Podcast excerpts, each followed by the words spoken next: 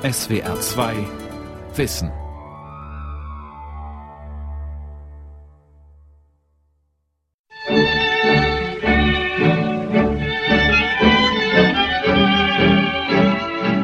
Ein sonniger Tag im Juli 1933. Diktator Josef Stalin und sein Leningrader Parteisekretär Sergei Kirov befanden sich sozusagen auf Jungfernfahrt. Scherzend, lächelnd, rauchend, so wird berichtet, saßen sie in weißen Korbstühlen an Deck. Es galt, ein Jahrhundertprojekt einzuweihen. Den 230 Kilometer langen Kanal von der Ostsee ins Weiße Meer, auch Stalin-Kanal genannt oder russisch fast liebevoll Bielamor. Erbaut zwischen 1931 und 1933. Fast 50.000 Zwangsarbeiter verloren bei den Arbeiten ihr Leben. Die Magistrale, die die Ostsee bei St. Petersburg über den Ladoga und Onjega See mit dem Weißen Meer und damit dem nördlichen Polarmeer verbinden sollte, war durchgeschlagen. Mit kühnen Schleusenbauwerken und Verbindungskanälen. Ein Grund zum Feiern also? Tatsächlich war der Kanal ein tragischer Irrwitz. Stalins Weißmeerkanal. Denkmal des Größenwahns. Eine Sendung von Hans Volkmar Findeisen.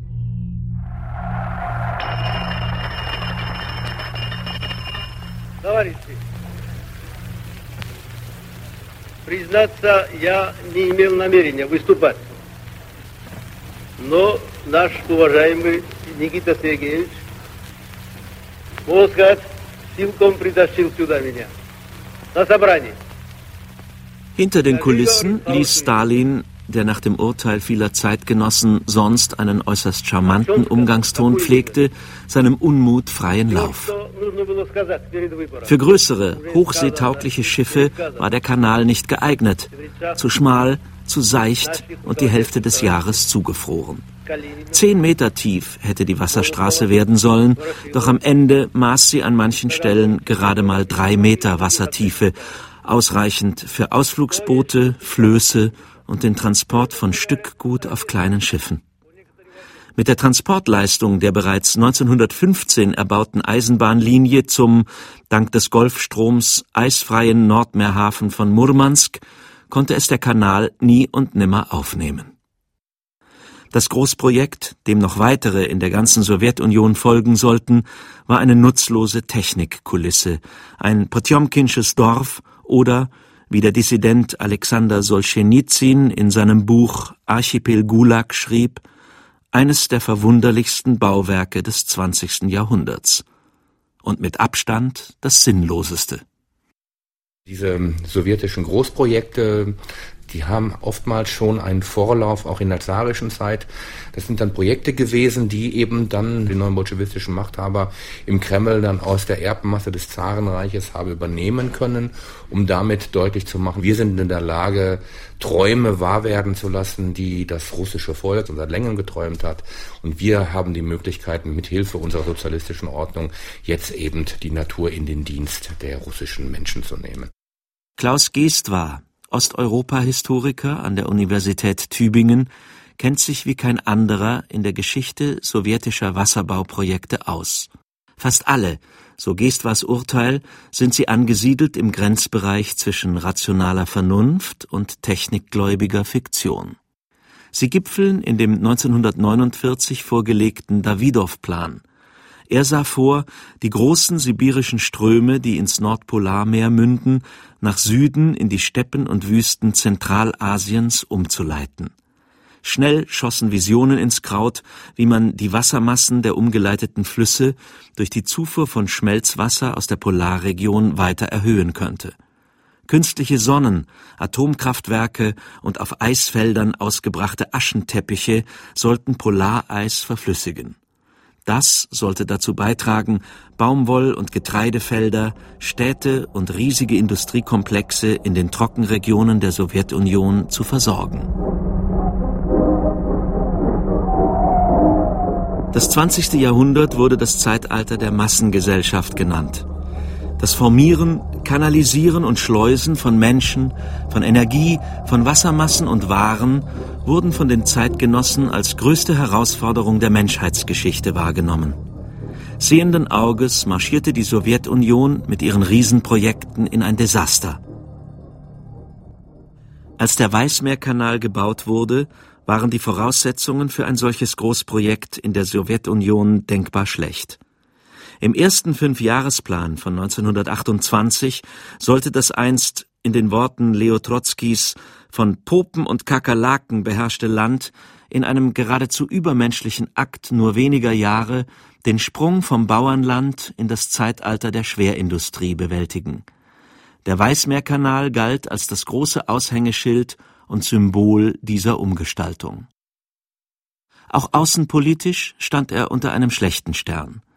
Im Kreml kursierten Kriegshysterie und Invasionsangst, seit Japan 1931 die von Russland beanspruchte Mandschurei besetzt und mit Puyi, dem letzten chinesischen Kaiser, ein Marionettenregime errichtet hatte. Die großen Traumata der Zarenzeit lebten wieder auf.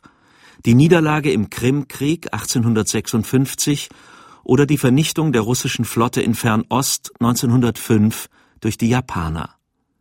Der Kanal bot die Hoffnung, die Ketten zu sprengen und der Ostseeflotte freie Fahrt nicht nur in die Nordsee zu ermöglichen, sondern auch Ostasien über die legendäre Nordostpassage zu erreichen. Diese Träume fuhren 1932 im Kielwasser des sagenumwobenen Eisbrechers Alexander Sibirjakow, befehligt von einem Helden der Sowjetunion, dem Arktisforscher Otto Juljewitsch Schmidt die Idee der berühmten Nordostpassage, nämlich ähm, die Route von Europa durch das Nordpolarmeer bis nach Asien. Da hatte man immer von geträumt, aber die erste erfolgreiche Durchquerung der Nordostpassage innerhalb einer Navigationsperiode ist ja erst 1932 gelungen. Das war ein Traum, aber dieser Traum stand natürlich immer wieder im Hintergrund und hat dann wiederum auch so diese Projekte inspiriert und hat ihnen nochmal eine gewisse Schubkraft verliehen. Aber nachher ist es ja so gewesen, dass der Kanal eine Tiefe von drei Meter hatte, da kam kein größeres Kriegsschiff durch.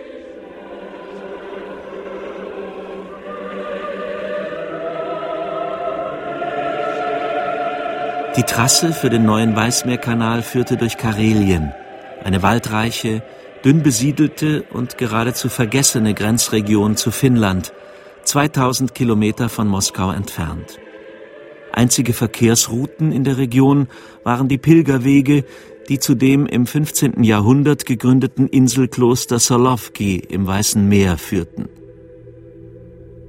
Seit 1923 nutzten die Bolschewiki die solowietskischen Inseln als Lager, wo sogenannte Volksschädlinge und Vertreter der alten Gesellschaft, vom Anarchisten bis zum Popen, vom gewöhnlichen Kriminellen und Kulaken-Großbauern bis zum Adligen, auf sadistische und menschenverachtende Weise umerzogen wurden.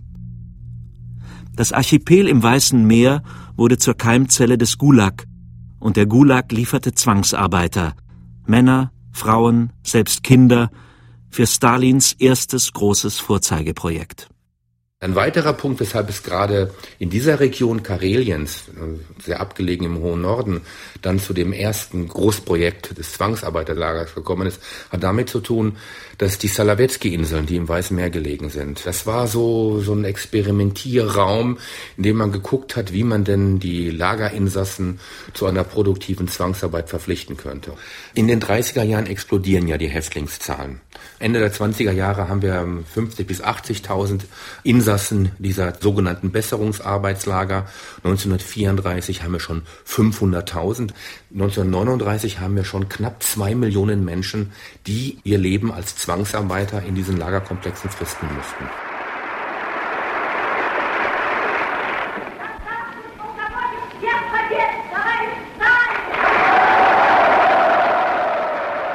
Wahl- und Parteiversammlungen huldigten dem charismatischen Führer Stalin, der die Sowjetunion in eine neue Zeit führen sollte.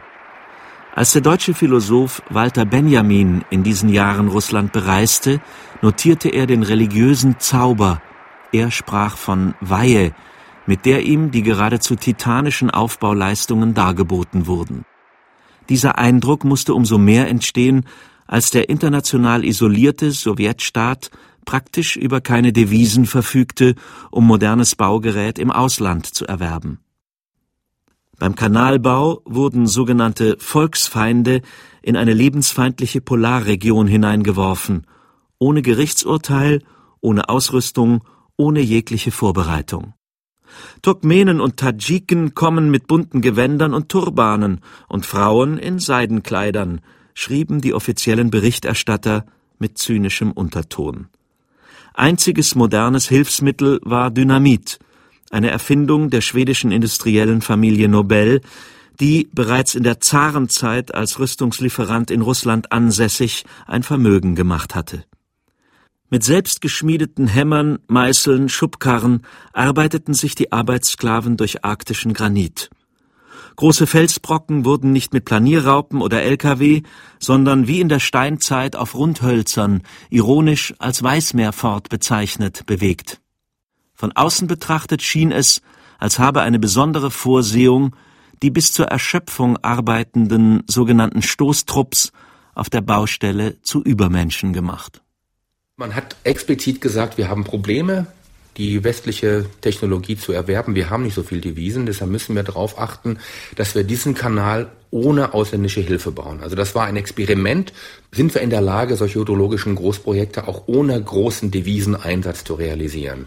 Deshalb wurde darauf verzichtet, dass man Stahl und Eisen einsetzt. Es gab keine großen Baumaschinen, keine Bagger, keine Bulldozer, die man damals selber noch nicht in der Sowjetunion herstellen konnte. Und es gab auch keine Schleusen aus Stahl und aus Eisen, sondern die wurden alle, auch Hafenanlagen, die wurden alle aus Holz errichtet, was sich natürlich nachher als Humbug herausgestellt hat, weil diese ganzen Holzanlagen sind relativ schnell schnell verrottet, äh, sodass die Kanalanlagen schon bald nicht mehr funktionsfähig gewesen sind.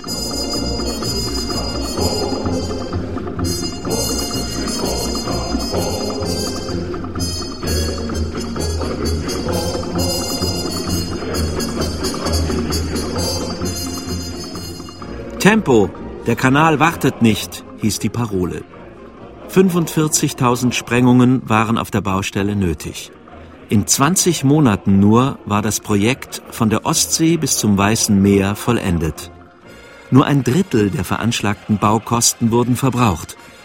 Getrieben war das Projekt nicht allein vom Wunsch, der Welt die Überlegenheit sozialistischer Planwirtschaft zu beweisen, sondern noch viel mehr von einer endzeitlichen Vision. Vom Bild eines großen apokalyptischen Endkampfs, eines nahe bevorstehenden Harmageddon, dem Zusammenprall zwischen den dunklen Mächten des Imperialismus einerseits und der lichten Zukunftsideologie, dem Erlösungsversprechen des Kommunismus andererseits.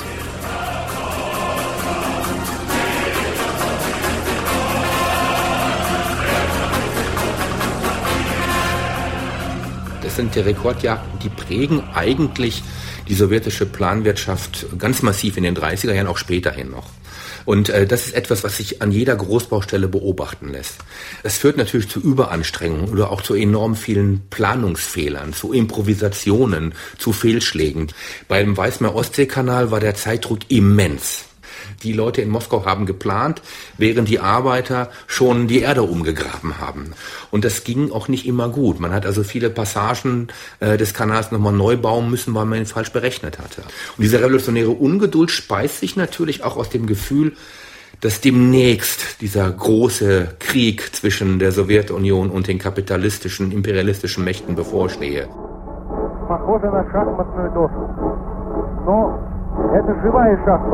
Als auf Moskaus Rotem Platz pompös der Jahrestage der russischen Revolution gedacht wurde, kursierten in der Hauptstadt absurde Propagandafotos von der Baustelle. Fotos wie dieses. Tief unten in einer Schleusenkammer spielt ein kleines Orchester den erschöpften Arbeitssklaven ein Ständchen. Neben Zwangsarbeitern und Technikern bereicherte also ein weiterer Berufsstand die Kanalbaustelle, Agitprop-Kolonnen. Stalin nannte seine musikalischen, literarischen oder filmischen Propagandatrupps Ingenieure der Seele. Ihre Aufgabe war es, dem sinnlosen Treiben Sinn und eine höhere Weihe zu geben. Schon in der frühen Sowjetzeit bereisten Agitprop-Kolonnen das Land, um die Märtyrer und Heldengeschichten der Revolution von 1917 auf die Wände von Kathedralen zu projizieren, die zu Kinos umfunktioniert worden waren. Die Leinwand ersetzte die alte Ikonostase, die Wand mit den Heiligenbildern, die in den orthodoxen Kirchen den Altarraum vom Kirchenschiff trennt. Mehr als sein Vorgänger Lenin war Stalin der Literatur zugetan. Unter seiner Herrschaft blühte der sogenannte sozialistische Realismus. Einen Monat nach Stalins Lustfahrt auf dem Kanal brachte die Partei ein zweites Schiff auf den Weg, besetzt mit mehr als 100 Schriftstellern. Als literarische Frucht der Schiffsreise entstand unter der Federführung Maxim Gorkis ein rasch auch für die internationale Öffentlichkeit ins Englische übersetztes Geschichtenbuch Bialamor. Es erzählte von der gelungenen Bekehrung der Zwangsarbeiter, von ehemaligen Volksschädlingen zu nützlichen Sowjetbürgern. Perekowka, Umschmiedung, lautete das Zauberwort. Das Lager sollte als der Ort inszeniert werden, in dem der neue Mensch und ein neues Zeitalter wie in einem Schmelztiegel legiert wurden. Das hat aber nicht funktioniert, weil wenn man sich anschaut, dass von den 170.000 Zwangsarbeitern beim Weißmeer-Ostsee-Kanal etwa 50.000 verstorben sind, weitere 10.000 bis 20.000 die Flucht gesucht haben und viele andere erheblichen Schaden an Leib und Seele genommen haben, dann erscheint diese Perekowka, diese Umschmiede-Rhetorik natürlich an einem ganz anderen Licht. Well, the world has seven wonders that the travelers always tell. Some gardens and some towers, I guess you know them well.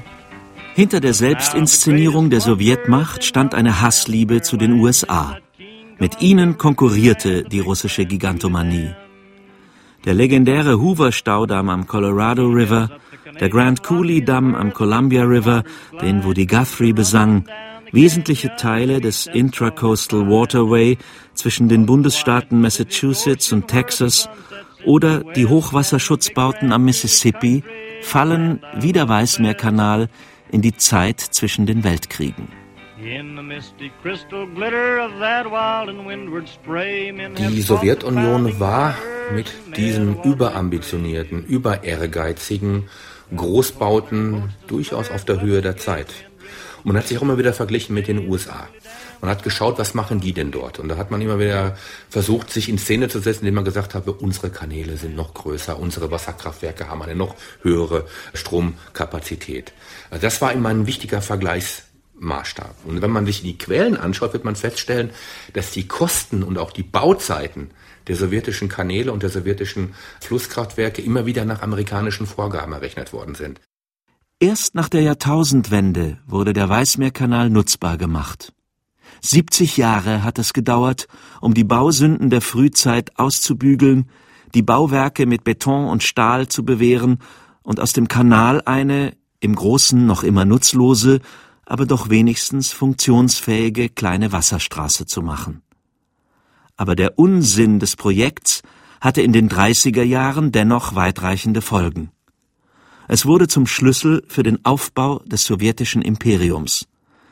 Und die GPU, die Geheimpolizei und Vorläuferin des späteren KGB, stieg als Verwalterin in großer Zahl erbauter Gulags zu der vielleicht wichtigsten Planungsinstanz der Sowjetunion auf. In der Wahrnehmung der Machthaber im Kreml war der Weißmeer-Ostsee-Kanal, obwohl er ziemlich mickrig daherkam, letztlich ein Erfolg weil damit bewiesen worden sei, dass man Zwangsarbeit produktiv für Großprojekte nutzen könne. Was wichtig war, auch für die weitere Geschichte von hydrologischen Großprojekten, war die Tatsache, dass man für die Planung und für die Projektierung des Weißmeer-Ostsee-Kanals so ein Sonderkonstruktionsbüro hinter der Lubjanka, hinter dem großen Gebäude der Geheimpolizei in Moskau, im Zentrum Moskaus eingerichtet hatte. In dieses Sonderkonstruktionsbüro hat man aus den Lagern Fachleute, also Bewässerungsexperten und Hydrologen, Hydrotechniker zusammengezogen, damit sie dort in 2000 Kilometer Entfernung von der eigentlichen Kanaltrasse auf dem Reißbrett eben entwerfen sollten, wie der Kanal realisiert werden sollte. Ingenieure und Architekten aus aller Welt bewunderten und unterstützten den Aufbau der Sowjetunion. An der Spitze der Besucherdelegationen standen Persönlichkeiten wie der Frankfurter Stadtplaner Ernst May. Aktivisten wie der legendäre Reporter Egon Erwin Kisch gaben sich bei den Aufmärschen auf dem Roten Platz in Moskau ein Stelldich ein. Wie hier bei den Revolutionsfeierlichkeiten im Jahr 1931. Auf der rechten Seite sind die vielen Hunderte von Delegationen, die aus dem ganzen Auslande gekommen sind und welche nun durch das Land gereist sind und staunend zurückkehren. Alles andere haben sie erwartet, als dass dieses Land das einzige Land ist, wo alles aufwärts geht, zum Unterschied von den kapitalistischen Ländern, die immer tiefer und tiefer im Sumpfe der Krise versinken. Was wir haben, ist die Bündelung von Expertise und von Kompetenz. Und das ist etwas, was dann auch sich in den hohen Kreisen der Geheimpolizei und des Innenministeriums immer mehr als eine Idee festsetzt, dass man hier in der Lage ist, tatsächlich ein Kompetenzzentrum zu haben, das weitere Großprojekte entwerfen könne. Und es ist tatsächlich so, dass dieses Sonderkonstruktionsbüro, das 1930, 31 eingerichtet worden ist, die Keimzelle eines bis heute bestehenden zentralen Planungsinstitutes der Agentur Gidroprojektis, die später fast alle großen sowjetischen Kraftwerk- und Kanalbauten realisiert hat und auch darüber hinaus. Die Experten äh, von Gidroprojekt waren zum Beispiel zuständig für die Planung und für den Bau des Assuam-Hochdamms in Ägypten. Die in Moskau zentralisierte Herrschaft der stalinistischen Technokratie legte über das Land ein Netz von Trassen, Straßen, Eisenbahnen, Stromleitungen und Wasserbauten, die alle auf die Hauptstadt zuliefen und von dort gesteuert werden konnten. Die wasserbaulichen Aktivitäten rückten von der Peripherie in das Zentrum des sowjetischen Riesenreiches mit noch immer Tausenden menschlicher Opfer. Man hat nach dem Weißmeer-Ostsee-Kanal nach weiteren Möglichkeiten Ausschau gehalten, um solche hydrologischen Großprojekte zu realisieren. Was immer schon in der Diskussion gewesen ist, war der Moskau-Wolga-Kanal. Und der Moskau-Wolga-Kanal ist dann direkt im Anschluss an den Weißmeer-Ostsee-Kanal angegangen worden. Auch die Kader, auch die Arbeitskräfte sind dann aus dem hohen Norden in das Hinterland von Moskau gebracht worden, um eben diesen großen Kanal zu bauen, der die Hauptstadt Moskau mit der Mutter Wolga verbinden sollte. Wenn die Moskauer Stadtbewohner am Wochenende dann rausgepilgert sind zu den Großbaustellen, um zu gucken, wie die Bauarbeiten vorangeschritten sind, haben sie sehen können, wie diese Zwangsarbeiter dort in den Trassen gebuddelt und geschuftet haben. Millionen Proletarier der Sowjetunion sind auf den Straßen. Voll Enthusiasmus und Kraft feiern sie ihren Sieg. Und die Besitzer des großen Landes unter der Leitung der kommunistischen Partei, an der Spitze mit ihrem Führer des Proletariats, Stalin, stürzten sich mit demselben Enthusiasmus wieder in den Kampf für den Fünfjahresplan, für den Sozialismus. Mehr und mehr atmeten Stalins Kanalbauten den Geist von Selbstbewusstsein, den Geist des Monumentalen und des Triumphalen. Der Moskauer Flussbahnhof etwa nahm die Architektur des venezianischen Dogenpalastes auf, Venedig als nautische Großmacht im Mittelmeer. Kanalschleuse Nummer 3 zierte die Nachbildung der Kolumbus-Karavelle Santa Maria als Symbol weltumspannenden Eroberergeistes, in dessen Tradition sich die werdende Weltmacht Sowjetunion nun stellen wollte. Seit Mitte der 30er Jahre steht im Zentrum aller Bautätigkeiten Moskau. Moskau sollte als die Weltmetropole des Sozialismus zum Schaufenster der neuen Sowjetunion werden. Das ist die Zeit, in der beispielsweise auch die Metro gebaut worden ist und der Moskau-Wolga-Kanal galt immer wieder als die Schwester der Metro. Und wenn man sich anschaut, wie die Hafenanlagen, wie pompös die ausgestaltet worden sind, dann sieht man, dass unheimlich viel auch in diese Prachtbauten, in diesen Monumentalismus gelegt worden ist. Und da ist es auch tatsächlich so, dass die Erfahrungen vom Weißmeer-Ostsee-Kanal eben dann auch unmittelbar in das Zentrum äh, Sowjetrusslands übertragen worden sind. Was bleibt? Seit dem Bau des Weißmeerkanals ist viel Wasser durch sowjetische und russische Großbauten geflossen, in alle Richtungen. Das wasserbauliche Erbe ist mehr als zwiespältig. Die menschlichen Opfer sind unfassbar. Der Schaden an der Natur ist immens. Aber dass es die Sowjetunion Stalins geschafft hat, im Zweiten Weltkrieg nicht von Hitler-Deutschland überrannt zu werden, verdankte sie nicht zuletzt ihrer industriellen und propagandistischen Aufrüstung in den 30er Jahren. Die Großprojekte der Zwischenkriegszeit und ihre Nachfolger stehen für die Größe der siegreichen Sowjetunion. Als Stalin, der charismatische Diktator, 1953 starb, verfiel das Land in eine Schockstarre. Selbst viele Häftlinge in den Lagern sollen geweint haben. Im Russland Putins stehen die Symbole der Stalin-Zeit wieder hoch im Kurs. Demgegenüber tut sich eine offizielle Erinnerungskultur, die auch die Schäden und Verwüstungen der Vergangenheit bilanziert, in der ehemaligen Sowjetunion bis heute schwer. In den Köpfen der Menschen ist sie noch nicht angekommen. Geblieben ist nur das, was den Blick vernebelt, die Erinnerung an die alten Aufmärsche, die Radioprogramme und die großen Versprechungen der Moskowiter Weltmacht auf Zukunft. Moskau ist voll von einem feierlichen Geräusch. Achtung, hier Moskau. Wir erteilen das Wort unserem Freund, dem Rasenreporter, Genossen Egon Erwin Kiss. Genossen und Genossinnen, wir wissen, dass wir auf dem Roten Platz von Moskau stehen, aber wir sehen ihn nicht. Es herrscht ein dichter Nebel. Wie kommt denn dieser Kanal in die Köpfe der Menschen hinein? Der kam zuerst in die Lungen der Menschen, weil man nämlich 1932 zu Ehren des Weißmeer-Ostsee-Kanals eine neue Zigarettensorte aufgelegt hat, der berühmte Bellamor-Kanal. Und auf der Packung dieser Zigarette sieht man Karelien und dann den Kanalverlauf. Bis heute zieht sich das durch, wenn man heute Bürger Russlands, der Ukraine oder Kasachstan fragt, was sie mit Bellamor verbinden, dann verbinden sie die Zigaretten damit. In raue, graue Pappe sind die Glimmstängel verpackt. Längst sind die Papyrossi-Zigarette und ihre Schachtel Teil der Popkultur geworden. Nostalgiker tragen ihr Bild auf T-Shirts durch russische Dörfer und Metropolen. Unter Touristen gilt sie als beliebtes Souvenir. Gangster-Rapper und Rowdies aus den Mikrorayons der Vorstädte zieren ihre CDs mit dem Zigarettenlogo. Bielamor ist top. Bielamor ist Kult.